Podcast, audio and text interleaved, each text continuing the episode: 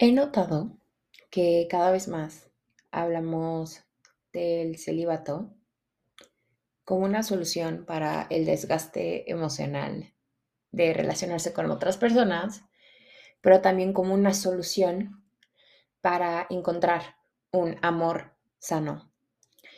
Creo que nada en esta vida te puede garantizar que vas a encontrar un amor sano excepto el cultivar ese amor sano ¿no? A través de, darte cuenta de tus heridas y de las heridas de otras personas y conociendo personas. Necesitas conocer a otras personas para conectar con otro ser humano. He notado cada vez más también un surgimiento en prácticas, discursos que buscan purificar la experiencia del ser mujer.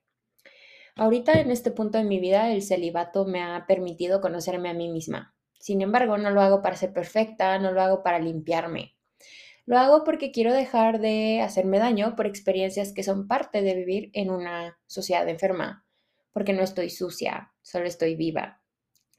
En intentar ser perfecta, lo pierdo todo. En atreverme a ser imperfecta, lo gano todo.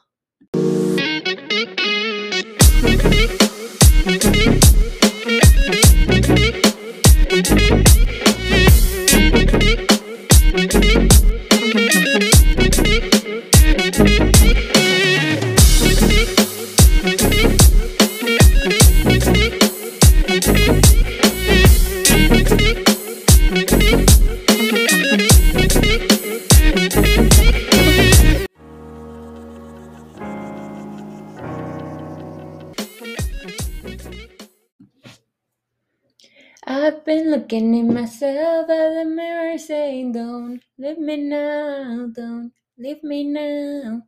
I've been looking at myself in this mirror saying, Don't leave me now. And I turn around like, Oh my god, babe, I'm your number one fan, so iconic, like big, like stand, like I would give my life just to hold your hand. Hello. ¿Cómo están? ¿Cómo están? Espero que disfruten mis grandes eh, tributos a las canciones que más escucho em, o que más tengo presentes antes de grabar cada episodio. a veces son perreos, a veces no son perreos. Esta canción es Number One Fan de Muna. Es una, si algún día sientes que tus demonios mentales están ganando, pon Number One Fan de Muna. Pon Muna en general Gran banda, grandes mujeres, grandes canciones. Y hello, otra vez, ¿cómo estás? ¿Cómo estás? ¿Cómo estás? Eh, bienvenida a un episodio más de este Tu Espacio, Tu Incendio, Fuego Orso por Piel. Un espacio para quienes somos demasiado y vivimos en llamas. Si es la primera vez que me escuchas, mucho gusto. Mi nombre es Fortuna y Fuego Orso por Piel pues es un espacio para abrazar que somos más sentimientos que personas, para descentrar el desastre, para cuestionar. Fuego es en donde escribo y vivo mi historia con esperanzas de que esto te ayude a escribir y vivir la tuya. Gracias por escucharme, por permitirme ser parte de tus días. Gracias por acompañarme en este viaje. ¿Cómo estás? ¿Cómo va todo? ¿Qué tiene que decir tu mente, tu corazón, tu cuerpo? ¿Qué tal van tus días? A de, a diferencia de otros episodios,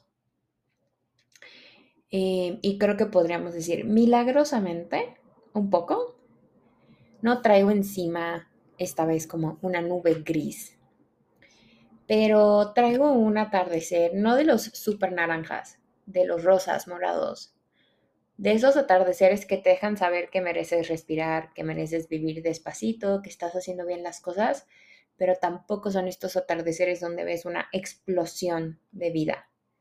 Porque creo que ahorita no estoy explotando con vida.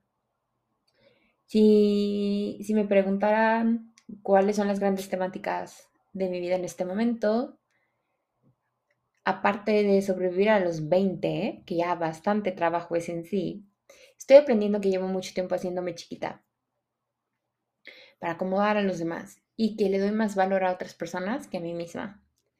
Estoy aprendiendo que esa es una de las razones por las cuales me estoy sintiendo tan perdida y sin rumbo. Porque mi base no soy yo, son otras personas. Fíjense que el jueves tuve mi sesión de terapia y la tuve que tomar en mi oficina porque fue una forma muy poética del universo de decirme, a ver, señorita, volteate a ver, o sea, ¿qué es eso de estar tomando terapia en la oficina? En general, la semana pasada no fue mala, eh, pero fue muy estresante. Traía mucha presión encima y me está pasando que estoy rompiéndome bajo la presión. Me estoy rompiendo, me la vivo estresada y no estoy canalizando bien el estrés laboral porque todo está cayendo en mí. Y necesito aprender que se tiene que caer lo que se tiene que caer con tal de no caerme yo. El jueves fue un día complicado en general. La verdad intento no regresar tanto a días en los que tengo mucho estrés porque me regreso a mí misma a ver todas mis fallas y a castigarme por todas esas veces en las que no actué como hubiese querido, pero el jueves fue el epítome de no sentirme bien conmigo misma de la semana pasada. Eh, con mi trabajo, con mi vida, y me dio mucha risa que llegó un punto en el que me encerré horas en una salita, tomé mi terapia y las personas pasaban. Yo solo estaba intentando hablar bajito para que nadie escuchara que estaba teniendo un un mental breakdown, en pleno horario laboral. Esa sesión con mi psicóloga fue muy buena.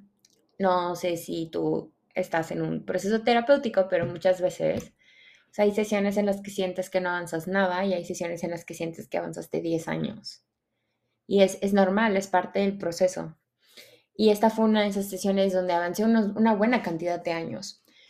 Em, y también fue una sesión un poco dolorosa porque le expresé a mi psicóloga que estoy muy frustrada conmigo misma porque no termino de salirme de mis ciclos de pensamiento violentos. Me sigo haciendo chiquita, me sigo lastimando, sigo sin poner límites.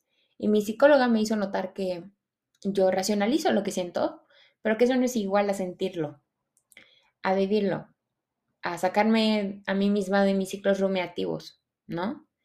Yo soy muy consciente de mí misma y yo puedo explicarte, yo te puedo explicar todas mis conductas y las raíces de ellas, pero solo puedo hacer eso, explicártelas. Me estoy dando cuenta que tengo que empezar a sentir, a conectarme conmigo misma de nuevo porque estoy muy fuera de mí misma. Muchas veces vemos la autenticidad, el, ser nosotros mismos como un mecanismo de, de liberación. Y sí lo es, pero creo que también tenemos que darnos cuenta que se convierte en un mecanismo, pues incluso de supervivencia, ¿no? O sea, de sobrevivir a la sociedad, a la vida misma y especialmente sobrevivirnos a nosotros mismos. Hablo mucho de que soy fuego, pero yo soy la primera en apagarme, en no abrazar el hecho de que mi naturaleza es arder. Yo hice este, este espacio para abrazarme a mí misma y lo único que he estado haciendo ha sido dejarme sola, chiquita, sin afecto, ni cariño, sin compasión. Y no sé si alguna vez han puesto a cuestionar o preguntarse a ustedes mismos, pero algo que me pasó esta semana con esta sesión de terapia fue literal poner como todo esto en una balanza. Por ejemplo, primero, ¿a qué le doy más valor? ¿A mí misma o a otras personas? La respuesta fue a otras personas. Luego me pregunté, ¿qué quiero más? ¿Ser yo o ser otras personas? La respuesta fue ser otra persona. Por último, ¿por qué no quiero ser yo? Y la respuesta más grande fue, me da miedo.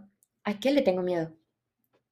Ser yo implica crear un nuevo mundo, un mundo que no me es familiar, un mundo que no conozco, un mundo con una yo que tampoco todavía conozco, que estoy empezando a conocer apenas. No me gusta ser turista, y menos ser turista de mí misma. A mí me gusta saberlo absolutamente todo. Y tengo que aceptar que tal vez no tengo que saberlo todo. He estado pensando mucho también en qué, en qué implica ser mujer para mí, ahora con la edad que tengo, con la etapa de vida en la que estoy, con el mundo que habito, con lo que sea ahora. Claramente pienso mucho en como estos grandes asuntos que actualmente tengo en mi vida, como estas grandes narrativas que, son como grandes temas que yo estoy ahorita como, que ahorita pues rigen mi, mi, pensamiento, supongo, mi relación conmigo misma, mi relación con mi trabajo, mi falta general de motivación y como mi visión hacia futuro y mi vida amorosa y sexual. He hablado mucho de esto eh, pero sí, siempre cuento que yo en la universidad, hasta la pandemia, mi último año de la uni fue pandémico, yo era súper boy crazy, ¿no? Oigan la canción de Charlie XCX, The Boys, en la que dice como, perdón que llegué tarde a la fiesta, estaba pensando en hombres, bueno, será yo. Cada semana me gustaba alguien nuevo, los primeros tres años, pues traía una muy buena rotación de un hombre por mes o un hombre cada dos meses. Eh, no todo fue lindo, de hecho, casi nada fue lindo. Eh, nada fue lindo. Eh, como buena niña a la que nunca le hablaron de hombres, pareja o amor romántico, lo que aprendí fue en las películas y en la música que escuchaba.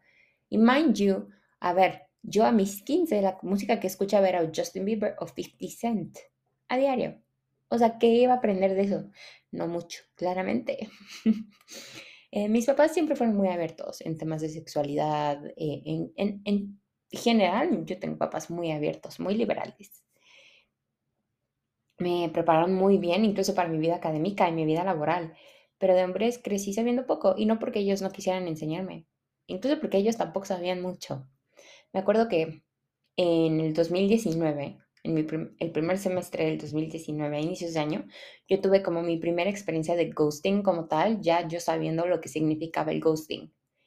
Eh, con una persona que conocí por debate, viví en otro estado y esa dinámica me traía súper, súper mal, muy mal. Y mi mamá no sabía qué hacer, me veía triste, inquieta y recuerdo que un día le conté y fue todo un tema porque me dijo, ¿qué es eso? O sea, ¿qué es eso del ghosting? Muchas veces cuando me enojo con temas relacionados al amor digo, es que si mis papás hubiesen hablado conmigo de tener pareja, de datear, de relacionarme con los hombres, y luego digo, no hubiese servido de nada, porque ellos poco sabían y saben de lo que es el amor, el dating hoy en día. Cuando llegue el 2020, año pandémico, yo inicio el año terminando, vamos a llamarle relación. Duró dos meses, pero yo termino este vínculo porque primero yo no estaba bien mentalmente, mi ansiedad estaba a tope, mi familia estaba empezando con problemas de dinero grave y no estaba sabiendo lidiar con eso. Y segundo, esta dinámica no era lo que yo quería, a mí también me estaba empezando a gustar alguien más, pésima decisión. y aparte era una dinámica que me enseñó mucho, me enseñó mucho de cómo debo ser tratada y cómo debo ser procurada, pero también era una dinámica muy sexual en la que yo la verdad me sentí súper usada, entonces decidí terminarla. Y cinco días después de que la terminé, em, vamos a decir que yo, que a mi vida entró como activamente a una persona que si yo pudiera categorizarla como en ejemplos de cultura pop, le llamaría un poco como mi Jake Gyllenhaal, ¿no? Em, no porque era mucho mayor que yo, pero sí fue una persona que me enseñó mucho de mí me enseñó mucho de lo mucho que yo le doy a las personas y como a las personas no les importa quitarme cosas.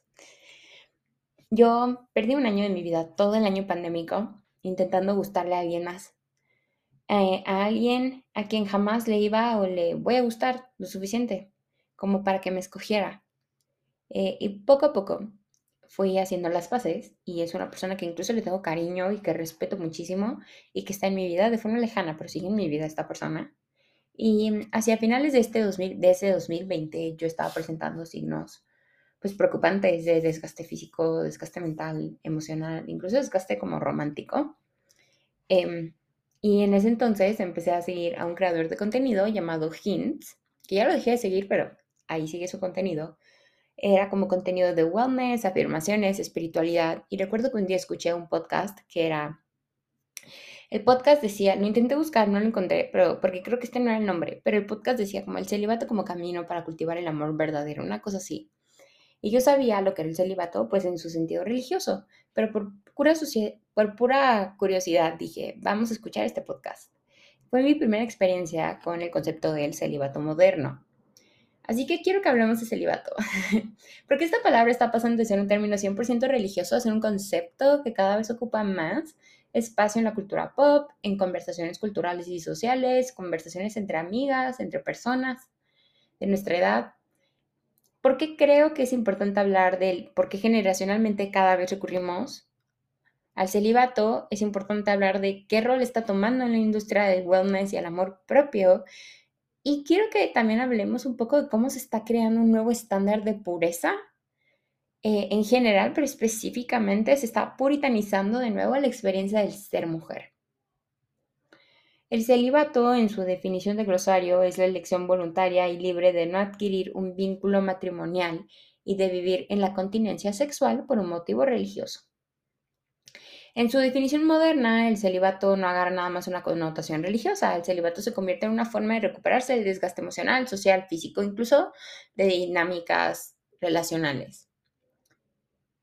La cultura del hookup o el sexo casual, la constante violencia psicológica, física, sexual que grupos marginalizados siguen viviendo, la barbarización y hostilización de amor en culturas colonizadas. Este es un punto bien importante en el surgimiento de esta nueva ola de celibato porque quienes empiezan a hablar de celibato moderno son, por ejemplo, personas, eh, las personas negras.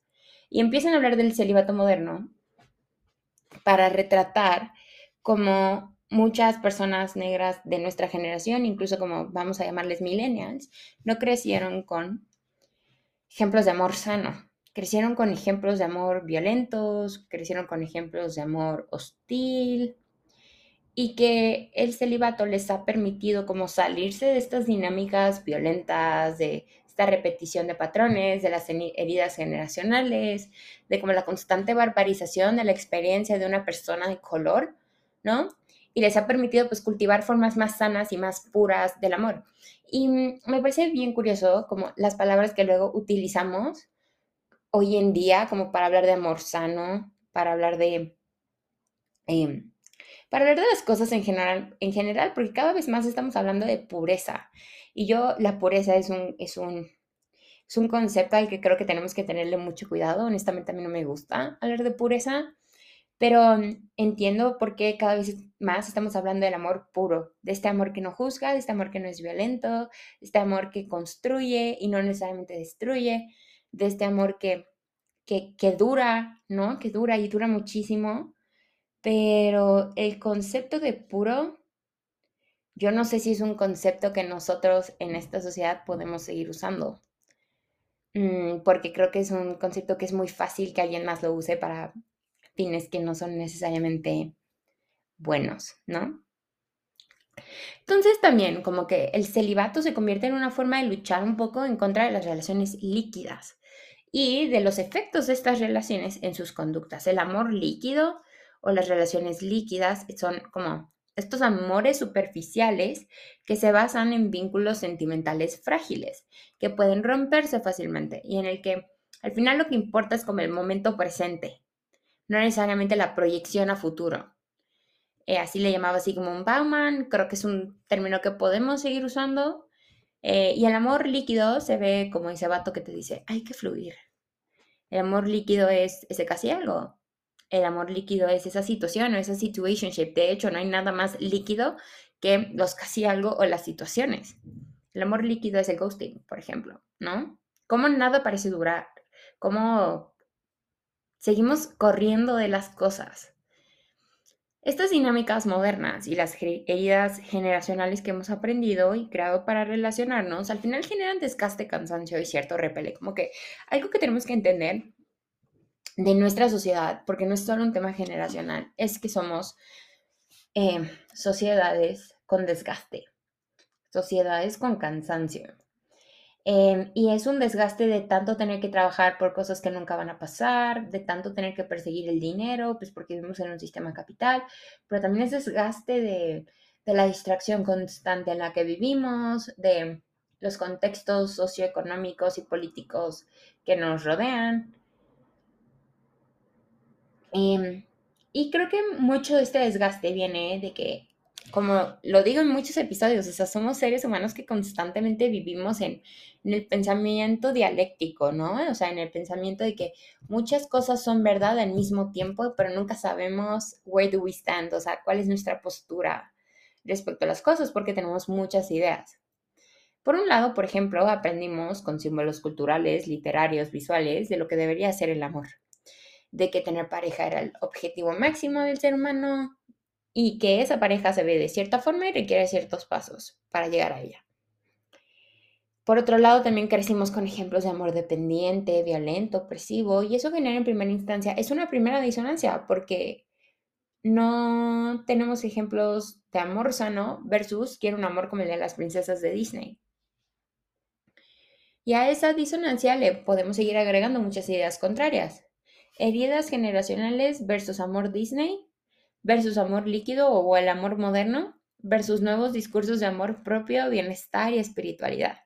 Hoy en día se habla de celibato desde el abstenerse de sexo, especialmente el sexo casual, abstenerse de deitear o tener parejas y no entretener nada con nadie, eh, mensajes, coqueteo casual, ligar, nada. En el celibato moderno emprendes un viaje para encontrarte contigo misma. Es el famoso trabajo de sombra, o sea, que es este proceso de, reconocer tus sombras, tus heridas, tus traumas, eh, para devolverle luz a tu mente inconsciente. Yo cuando escuché este podcast de Hints me empecé a cuestionar muchas cosas, mi relación con el sexo, porque este podcast estaba resonando tanto conmigo, porque oigan también, yo soy la típica. Yo cuestiono muchas cosas, pero si a mí una cara bonita me quiere, si a mí una cara bonita llega y empieza a ser un poquito vulnerable conmigo y empieza a querer reclutarme para un culto, va, desaparezco. Me voy al culto, sin dudarlo. Em, por, también me cuestionaba, pues, ¿por qué estoy tan desgastada románticamente si solo, por ejemplo, la pandemia que, que tenía de que 22, 23 años? Em, y también me empecé a cuestionar, ¿el celibato es una buena opción para mí? La pandemia no traía mucho going on at the moment y simplemente decidí cómo emprender el camino. Llevo oficialmente casi tres años, como en lo que yo puedo llamarle mi celibato, ¿no? Em, lo he roto y ha sido mucho ir y venir. Mi celibato surge de querer recuperarme a mí misma, pues sí, de un desgaste emocional y romántico que había estado mostrando, y el celibato también me daba como una solución a mi hipersexualización yo fui muy sexualizada en la universidad y necesitaba como recuperarme de eso, eh, porque me estaba culpando mucho. Y pues el celibato es una opción muy atractiva porque es un espacio seguro, lejos del rechazo, lejos de la distracción, que implica relacionarte con otras personas y te permite pues concentrarte 100% en ti misma. Actualmente, pues puedo decir que sigo en mi camino celibal. El año pasado lo rompí dos veces en una fiesta y todo el verano cuando decidí entretener algo que solo resultó en una completa caída de mi salud mental.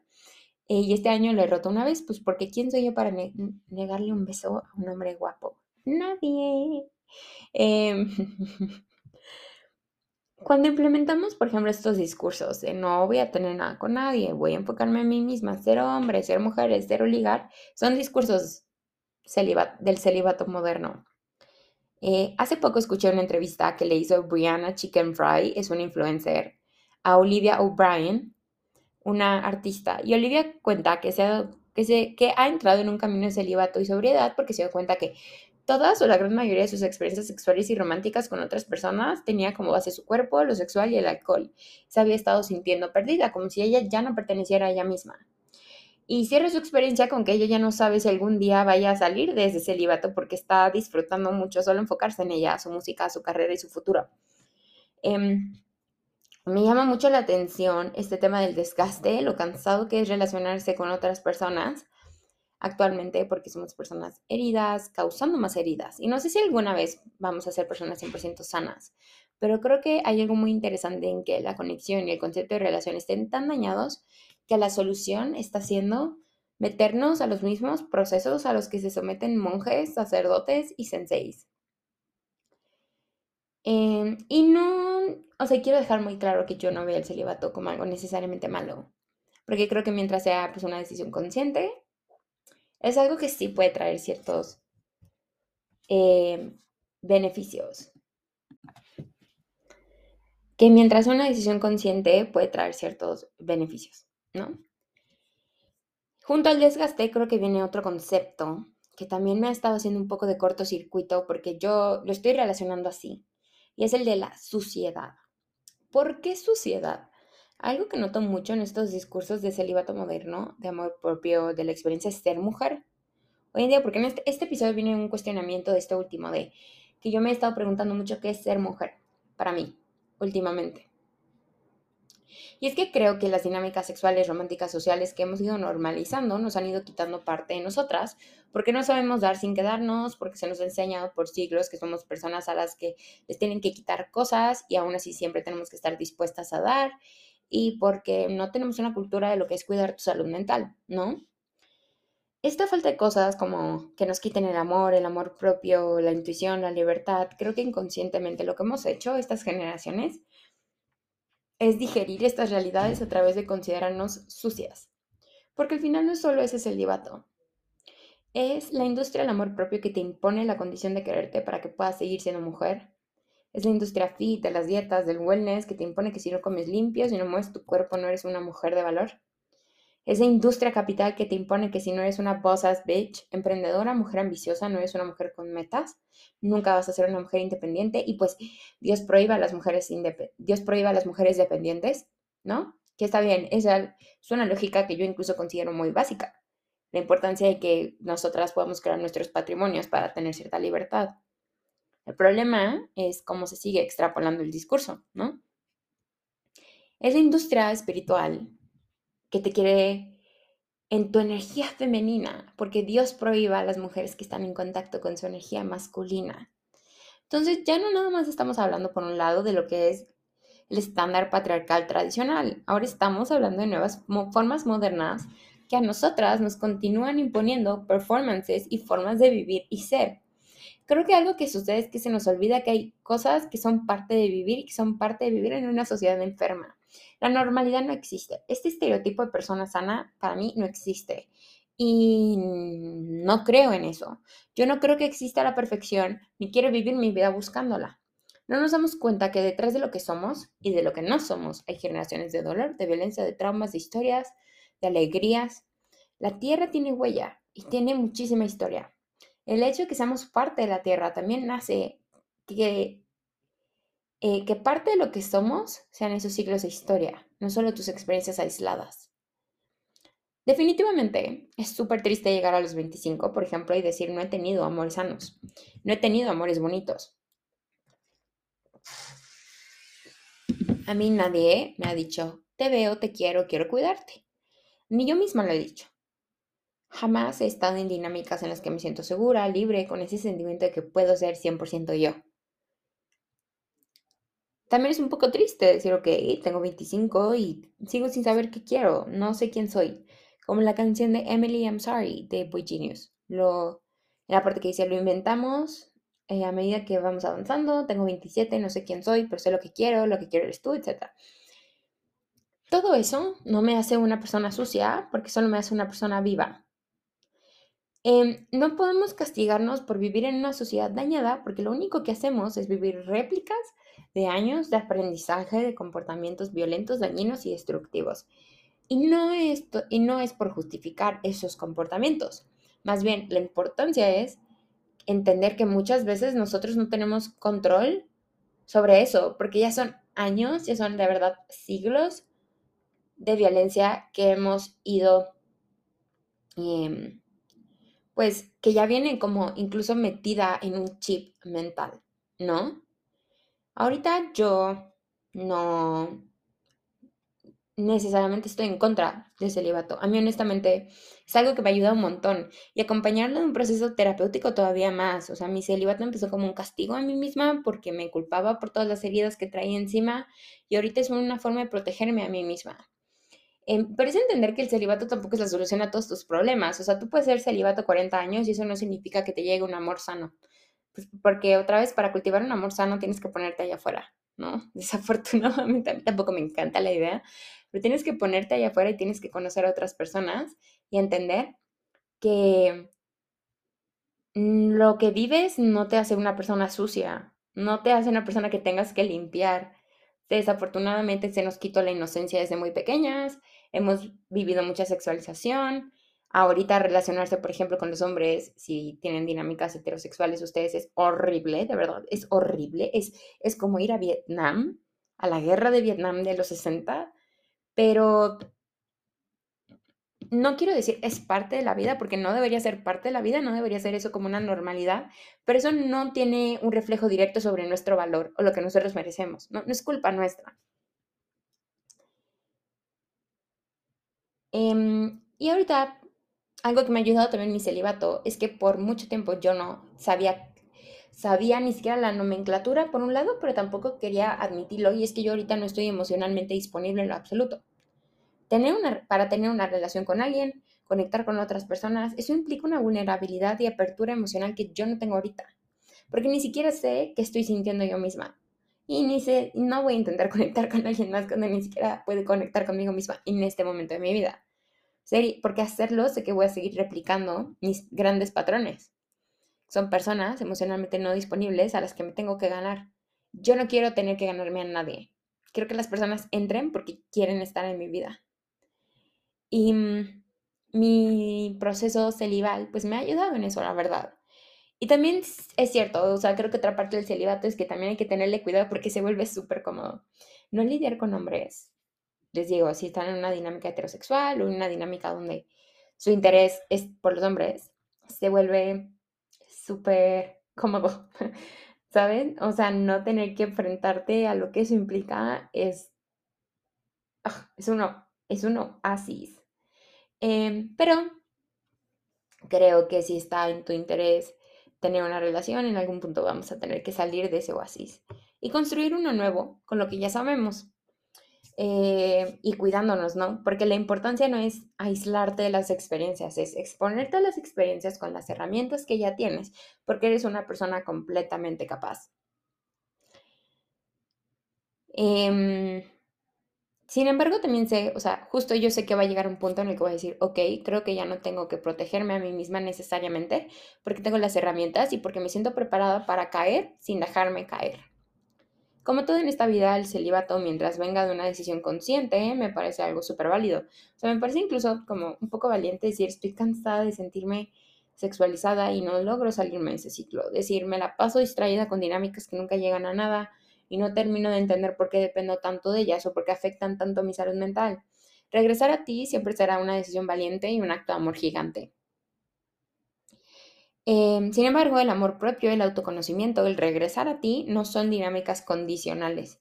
No necesitas hacer nada para ganarte el amarte, el conocerte y el regresar a ti. Con nacer ya lo mereces. Y mucho menos eres una persona sucia. Ahorita creo que el celibato ha sido una buena opción para mí. Estoy conociendo lo que es emprender un camino por mí eh, y para mí. Sin embargo, no estoy de acuerdo con que el celibato es una condición o incluso un paso necesario para convertirte en tu mejor versión o en tu ser más elevado. Em, puedes sanar las heridas de una sociedad líquida y con generaciones de dolor, violencia y destrucción eh, mientras sigas relacionándote con otras personas. O sea, al final el amor cura, la conexión cura, la autenticidad cura. Y mucho menos necesitas limpiarte de algo que no es necesariamente tu culpa. O sea, quiero que dejemos esto muy claro. Como lo dice Taylor, tus rebotes, tus terremotos, tus errores, your rebounds, your earthquakes, your mistakes, no te ensucian. Tú no sabías que ibas a crecer en una sociedad que valora el sexo casual sobre la conexión y que te iba a sexualizar desde pequeña. Tú no, tú no sabías que ibas a crecer en una sociedad donde corremos del amor, del miedo que tenemos de terminar como nuestros ejemplos cercanos. Tú no sabías que ibas a crecer en una sociedad, no lo sabías. Y aún así aquí estás dándole, dándole duro, eh, viendo cómo sanarte a ti, las personas que quieres y las personas que están por venir. Creo que como en todo nos toca decidir conscientemente qué, tanto queremos suscribirnos a estos discursos y qué implica esa suscripción. ¿Qué tanto quiero creer yo que existe tal cosa como la pureza y qué tanto quiero creer yo que existe una forma correcta de ser mujer? Buscar la pureza en la experiencia de ser mujer implica continuar rigiéndonos por dinámicas racistas, homofóbicas, transfóbicas, em, gordofóbicas incluso, uno de mis grandes problemas con, por ejemplo, la industria fit, la industria del amor propio, eh, yo, sigue siendo, por, ejemplo, este tema de cultiva tu energía femenina, no sé cómo me genera corto, me genera corto, porque, por ejemplo, ayer me puse a ver videos de qué implica la, la energía femenina, la energía masculina, cómo puedes cultivar cada una. Y yo solo estaba como muy con el cerebro en la mitad, porque entiendo el razonamiento detrás.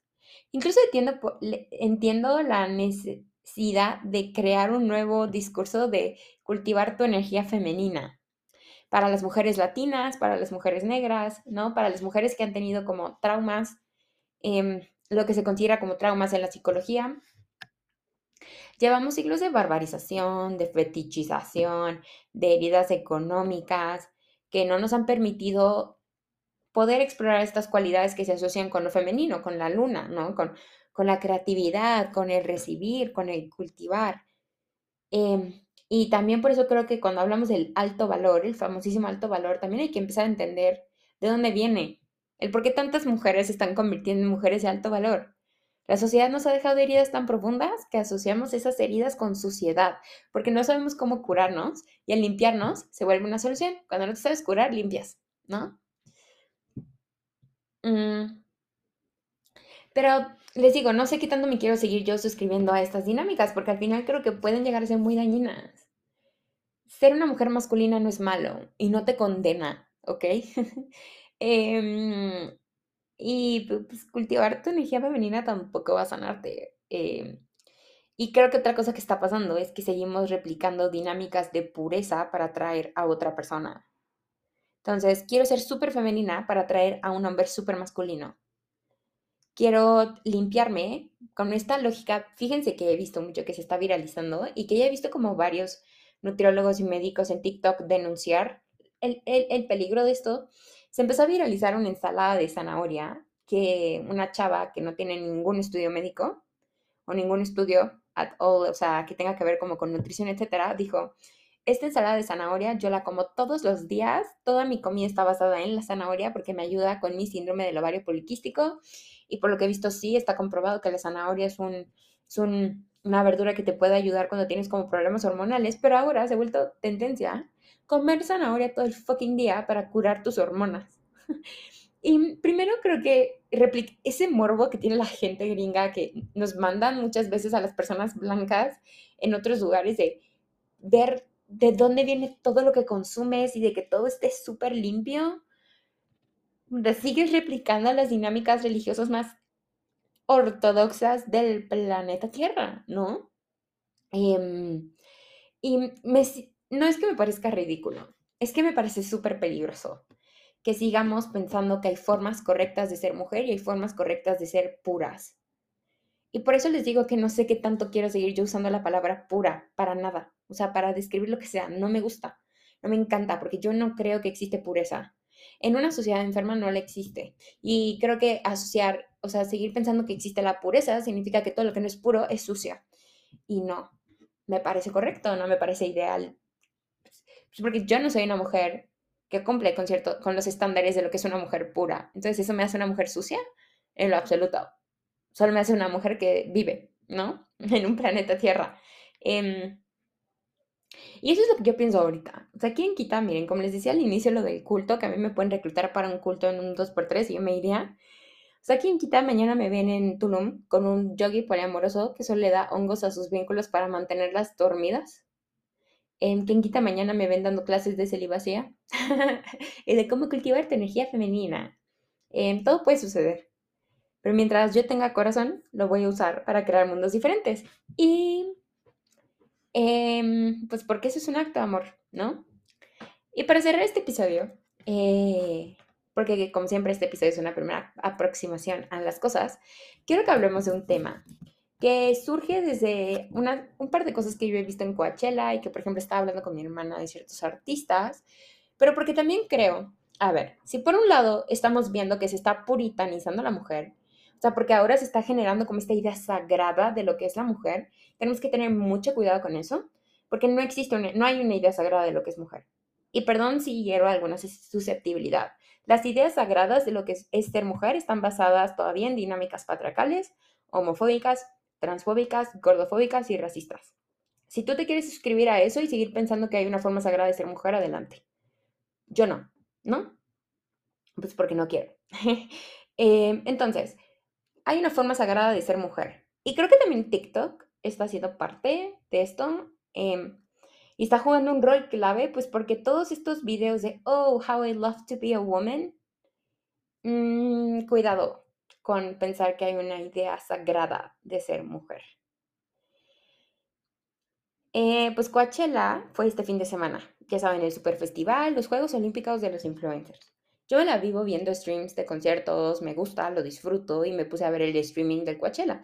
Y estaba hablando con mi hermana de cómo, em, de cómo hay un boom de mujeres artistas que hacen música para mujeres tristes, caóticas, mujeres vulnerables Em, y quería tocarlo en el episodio porque creo que es este surgimiento de artistas que hablan de sus heridas, que su música se basa como en sus experiencias y que es súper vulnerable, que, hablan de dolor, que hablan de, pues sí, de, sus vidas en general, es como una forma de luchar contra este intento de puritanización. Em, ejemplos, o sea, Gracie Abrams, Boy Genius, Ethel Kane, Silvana Estrada, Bruces, Lord, mujeres que llevan siglos haciéndolo, Taylor, Florence, Lana. Creo que hay razones por las cuales generacionalmente estamos empezando a viralizar a estas artistas. Y no solo es porque son excelentes en lo que hacen y, con, y son muy buenas en conectar con su público, sino también creo que tenemos que voltear y ver de qué hablan. No te quiero como una mujer independiente y perfecta. Quiero hablarte de que la cago todo el tiempo, que me enamoro de personas incorrectas. Quiero hablarte que mi salud mental no es la mejor, que he tenido problemas con sustancias, que no me llevo bien con mis papás o mi familia. Quiero hablarte de que no sé quién soy. Y todo eso es un claro ejemplo de que no necesariamente estamos teniendo las conversaciones que deberíamos estar cultivando entre nosotras en nuestras vidas reales. Entonces, hay mujeres que lo están haciendo por nosotras y nos encanta esa música, pero eso creo que eso es un reflejo de que nuestras conversaciones con nuestras amigas y con nuestras mujeres cercanas tienen que cambiar. Yo no quiero que mis amigas me digan que tengo que ser perfecta, independiente, girl boss. Yo quiero que me reconozcan rota, me ayuden a cultivar a través de mi arte aquello que llevo toda la vida sin cultivar. Quiero poder tener conversaciones honestas sobre cómo peleo con mis papás, sobre cómo no me termino de sentir segura en ningún lado. Quiero que mis amigas lleguen conmigo y sepan que mientras haya una fortuna, va a haber una fogata, un abrazo, dulces, comida y un espacio de aceptación. Y si tal vez dicen, mm, no estoy tan de acuerdo, voltemos a ver otro ejemplo. Vean lo que está haciendo Drew Barrymore eh, la actriz con su talk show. Se está convirtiendo en uno de los talk shows más vistos, tomando en cuenta la picada que ha habido en programas de televisión de que hace unos años prácticamente casi desaparecen. Y no es porque el show está bien hecho o porque tiene buenos invitados, es porque Drew llega y le pregunta a sus invitados cómo te sientes. Es porque la morra se arrodilla para ver a sus invitados a los ojos. Es porque llora con sus invitados, porque no tiene miedo de preguntarle sobre temas incómodos. Y porque genera, genera tanta seguridad ella con sus invitados, que sus invitados llegan a hablar de cosas que en sus carreras habían hablado. Vean la entrevista que le hizo a Brooke Shields. Brooke Shields es una modelo que fue muy famosa en los 80s, 90s, cuando era una niña. Em, sigue siendo muy famosa también y sigue siendo hermosa.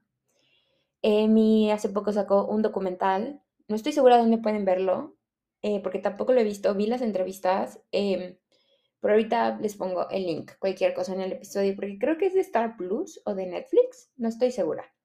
Punto es que sacó eh, un, documental que creo que se llama eh, Beautiful Baby, em, en el que ella habla de su vida y en el que ella habla de su... Ah, se llama Pretty Baby. Pretty Baby. Em, en el que ella habla de su vida, en el que ella habla de su de, la sexualización que ella tuvo, de la relación con su mamá, porque su mamá era su manager. Em, su mamá era su manager y su mamá controlaba básicamente toda su, carrera. Y la historia de Brooke Shields es bastante fuerte porque ella tenía 11 años y participó en una película en la que hacía de, por ejemplo, una... Em, en la que hacía de una prostituta y la obligaron a besar a un señor de casi 60 a sus 11 años en la película. Entonces es fuerte su historia, em, pero volteen a ver también el boom que está habiendo, no solo de mujeres que, que, hablan de sus, como de sus lados más caóticos, de sus realidades, ¿no? O este boom que está habiendo de mujeres de grandes íconos de los 80s, 90s, 2000s, que están contando sus historias de abuso, dolor, explotación, que están hablando de lo que les ha costado poder llegar a sus historias. En atrevernos a ser imperfectas, ganamos el cuerpo, la vida y el corazón. En intentar ser perfectas, lo perdemos todo. No estoy sucia, solo estoy, solo estoy viva. Gracias por estar, gracias por ser parte del incendio. Sabes que siempre me encanta saber qué opinas de los episodios. El podcast lo encuentras en Amazon Music, Apple Podcast y Spotify. Y me encuentras en Instagram como Fuego Abrazo por Piel. También puedes suscribirte a Rebelde Sin Idea, mi blog escrito en Substack, te dejo el link en la descripción del episodio. Eh, recuerda que desnudarse no solo es quitarse la ropa. Eh, y enciéndete siempre. Te quiero. Nos escuchamos pronto.